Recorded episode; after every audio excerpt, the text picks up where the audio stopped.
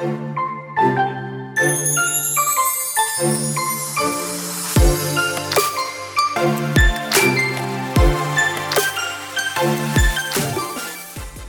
hola, bienvenida a The Wedding Chat Season 3, episodio 9. Bueno, te tengo que contar que estoy súper emocionada porque llegue la segunda semana de noviembre, porque parto hacia Las Vegas para visitar la convención de Wedding MBA. Llevo varios años loca por ir y cuando iba a ir llegó COVID, así que la convención quedó cancelada. Pero ya están de regreso este año, así que en unas semanas estaré allí aprendiendo más para brindarles a ustedes y a mis clientes el mejor servicio posible. Pero oye, si has visitado Las Vegas durante el mes de noviembre, me encantaría saber su experiencia, desde qué se tienen que poner, eh, porque no sé si va a ser mucho frío o poquito frío, hasta qué cosas hacer. Así que cuéntenme qué no me debo perder mientras esté allí. Pero hoy este episodio es dirigido a tus invitados. Te recomiendo que le envíes el link de este episodio a todos tus invitados porque vamos a hablar sobre lo que un invitado nunca debe hacer en tu boda.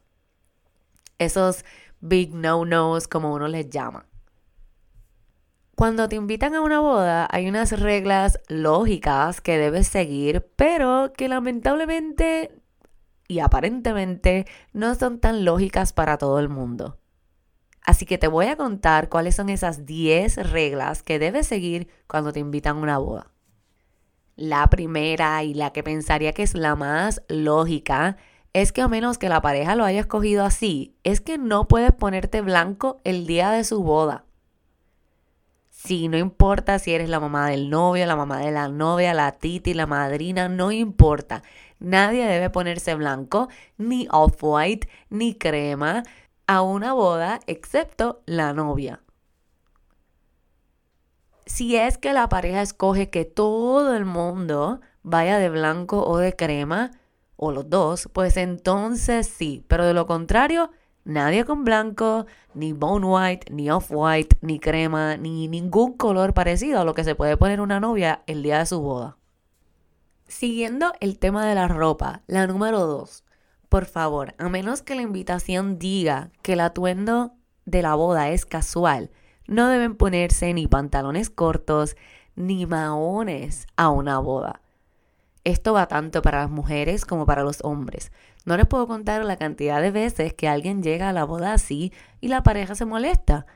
Me ha pasado que a veces hemos tenido que el papá del novio o el hermano de la novia llegan en maones a, su, a la boda de su hermano o de su hija. No hay razón para eso. Volvemos, a menos que la boda, la invitación diga que es casual, no hay maones. Y si dice casual elegante, ya, ya de ahí se quitan los maones. No hay maones, no hay pantalones cortos. Número 3. Entendemos que estar en una boda puede ser un momento bien emocionante para todos y que muchas veces pues salen emociones y sentimientos, puede ser un momento tan emotivo, pero a menos que la pareja te diga que sí de antemano, no el día de su boda, no le propongas matrimonio a tu pareja ese día. El día de la boda es el día de esa pareja y la atención debe ser en ellos, no en nadie más. Así que a menos que sea una situación ¿verdad? Bien particular, que la pareja tal vez hasta te lo haya pedido, no hay razón para que esa propuesta de matrimonio pase ese día. Y parecida a eso, la número 4 va por la misma línea. No anuncies tu embarazo en su boda. Volvemos, entendemos que la boda rodeada de familia y de amistades puede sonar como una grandiosa idea, pero no lo es. Dale su día, no le quites atención de ellos Déjales tu día, no le quites atención de ellos y de su gran día. Ese anuncio puede esperar un día más. Número 5. Cuando recibas tu invitación, si ves que no dice plus one ni invitado adicional, no preguntes si puedes llevar a alguien. La pareja puede estar en un presupuesto limitado y no poder pagarle plato ni bebidas a nadie más que no haya estado en su lista original. Si no te molesta ir solo o sola, pues contesta que sí. Si te molesta, contesta que no y ya. No hagas tampoco un big deal sobre esto para que no incomodes ni pongas, ¿verdad?, en una posición incómoda a los novios. Número 6. Igual que el anterior, si la invitación dice no niños, o si tienes un número, ¿verdad?, específico, un número 1 o invitados 2, respeta su decisión y no preguntes si puedes llevar a tus hijos. Tal vez el venue no lo permite, o como hablamos antes, una boda realmente no es un sitio adecuado para niños. Así que esa es la, si esa es la decisión de la pareja, respétala. Número 7. No llegues tarde a la ceremonia. Sabemos que todo el mundo lo que le gusta es el party, pero lo importante y la razón por la que estamos allí es para verlos decir verdad y do, para verlos casarse. Así que es de mal gusto que llegues tarde o que solo llegues a la fiesta. Número 8.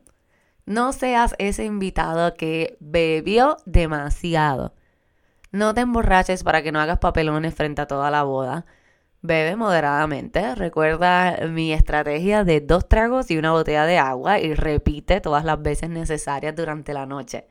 Esa es la clave para mantenerte bien durante toda la boda. Número 9. Y si te emborrachas o simplemente porque te dio ganas de, no, no estés tentado, no agarres ni pidas el micrófono. Si la pareja no te escogió para hacer un discurso, es por algo. Si hay algo que le quieres decir, una llamada o mensaje de texto, el día después es mejor. Y para finalizar, el número 10. Durante la ceremonia, pon tu celular a vibrar y guárdalo. Sabemos que ahora con las redes sociales queremos postear todo, pero la pareja pagó por un fotógrafo profesional para que tú puedas gozarte y estar presente en el momento. Y confía en mí, no quieres ser esa persona que le dañó la foto del beso porque tu celular sale en el medio. Está presente en el momento. Luego, durante el cóctel y la recepción, podrás postear todo lo que desees. Es un día muy especial para la pareja y el proceso siempre es algo estresante. Sé el mejor invitado y no cometas estos 10 errores graves que puede dañar el día de su boda. Pero ahora cuéntame, ¿has ido alguna boda que algo de esto haya pasado? Cuéntame por Instagram, me encantaría saber qué es lo peor que has visto de un invitado en una boda. Tal vez yo te cuento algunos de los míos. Gracias por tu atención y por tomar un ratito de tu tiempo para compartir conmigo hoy. Recuerda que puedes chat conmigo por email a podcast.bloomprevents.com o por Facebook o Instagram que me consigues como bloompr.events. Dale click para suscribirte en las notas del episodio si aún no lo has hecho. Y recuerda que si no le das follow y no descargas tus episodios, no te enteras cuando sale uno. Ya sabes que estaré aquí todos los viernes ayudándote a que te sientas más confiada a la hora de tomar las decisiones para tu boda. Nos vemos el próximo viernes. Hasta la próxima. Un beso y abrazo. Sophie.